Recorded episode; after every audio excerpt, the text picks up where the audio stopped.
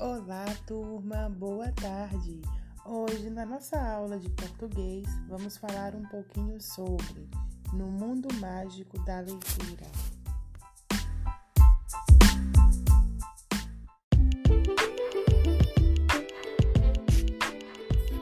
O que você vê ali? O menino já sabe ler.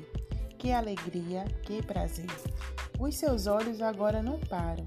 Olha em volta e em tudo vê letra. Os pais perguntam sempre: O que você vê ali?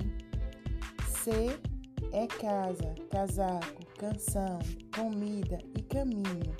D é dado, dedo, didi, duda, dorminhoco. Curtindo as palavras, chega fácil ao Z.